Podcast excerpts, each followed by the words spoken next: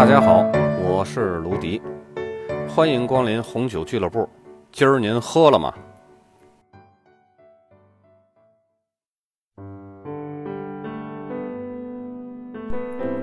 勃艮第作为葡萄酒从业人员以及爱好者的朝圣地，一直呢神一样的存在。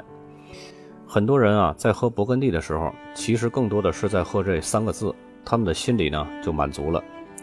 就像二零一二年人们在使用 iPhone 的时候，用的不是手机，而是身份的象征。很多的葡萄酒讲师啊，平生最不愿讲的就是勃艮第了，因为太复杂，往往讲了很久，学生们呢还是一脸茫然，再继续讲啊，就有点像唐僧念经了。对于只想大概了解葡萄酒的学生呢，根本不实用，因为既要记住很多的内容。平时呢又不是经常喝的这个勃艮第酒，所以很多的讲师呢更多愿意转去讲新世界的葡萄酒，比如澳大利亚啊，或者是智利、阿根廷这类的国家，因为那边的法律法规啊条款没有那么严格，当地的酒庄呢随意性也很强，所以就没有那么多的规范作为边界，又可以让同学们呢产生极大的兴趣，而且他们也经常喝。所以啊，我经常说，喝勃艮第啊是一种精神上的满足。那么讲勃艮第呢，则意义大于实际。咱们先来说一下这个勃艮第的概况啊。勃艮第地区啊，位于法国的东北部，是法国古老的葡萄酒产区了。它的名气呢，来自于勃艮第公爵，他曾在很多国家啊都设有大使馆，而且属地呢遍布于荷兰、比利时以及埃及。勃艮第葡萄酒产区啊。延绵二百五十公里，涵盖三个县，包括夏布利的约纳县，还有包含叶丘和伯恩丘的金丘。这个金丘在最新版的 WSET 三级课程里边啊，又叫科多尔。夏隆内丘和马贡区的索伊卢瓦尔。这个整个勃艮第葡萄的种植面积达到了两万二千公顷。勃艮第呢，虽然种植面积有两万多公顷，但是总的葡萄酒产量呢？只有法国的百分之六，总产量的这个瓶数啊，约为两亿瓶，占了法国的四分之一。AOC 的这种法定等级产区呢，多达了一百零一个。在以往的数据看啊，全球最贵的葡萄酒排名前五十，勃艮第地区呢就占有三十七款酒，占据了大半壁的江山。在最贵的十款酒里面，勃艮第的酒就占了八个名额。足见勃艮第葡萄酒的这个至尊地位啊！大家有没有感觉很像中国国内的高考制度啊？一到高考季啊，关于这个“三年寒窗苦，不如一个户口”的话题，就常年在各大网络平台总是登上这个热搜榜。没办法，谁让关系到所有考生命运的高考分数，这种录取分数线会随着各个省份的不同而高低不一呢？北京、上海、天津这三个城市是公认的高考最简单的城市，不仅有特别好的高校资源，好多有名的985啊、211的这些个大学，也都扎堆在这三个城市里边。而且呢，经济发展条件也不错，教育资本也雄厚，考生本身呢就非常优秀，录取的分数线呢更是非常低。以至于这三个城市近几年的高考啊，重点本科录取率达到了百分之二十以上。简单来说吧，就是这些地区的学生，只要能排进学校的前百分之二十到三十以内，就稳能上九八五和二幺幺了。如果把法定产区 AOC 的这个数量啊比作中国的大学，那么勃艮第呢，无疑就是中国的北京、天津和上海的这个总和。九八五和二幺幺的大学啊，数量最多。葡萄总产量呢，比作这个考生啊报考的数量，那么无疑啊，京津沪也是最少的，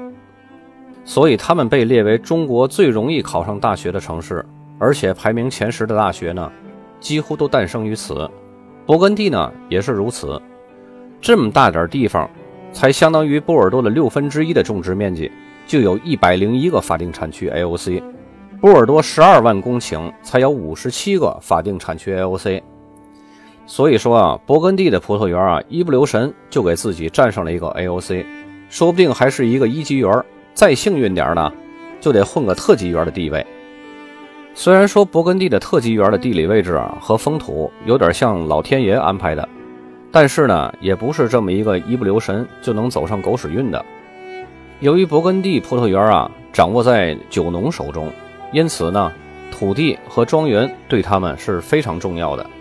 所以，勃艮第的分级方式啊，主要是针对土地，强调不同葡萄园所在的不同地块之间的差异。勃艮第的分级啊，从高到低分为特级园、一级园、村庄园和地区园。而波尔多的葡萄酒呢，则是大酒庄和酒商的天下，他们拥有着各种最顶级的资源，可以生产出品质最高的葡萄酒。所以啊，波尔多的分级方式主要针对的是酒庄，强调的呢不仅是葡萄，更多的是成品葡萄酒的质量。波尔多的分级从高到低，一级庄，比如像拉菲、拉图这一系列，还有二级庄、三级庄、四级庄、五级庄。很可惜的是啊，法国法定的 AOC 产区啊，给了勃艮第的特级园 AOC 的名分，却没有给波尔多这六十一家列级庄 AOC 的名分，所以他们至今啊，只能叫波尔多列级庄，而勃艮第的特级园呢，却可以叫勃艮第特级园 AOC。这是不是挺气人的哈？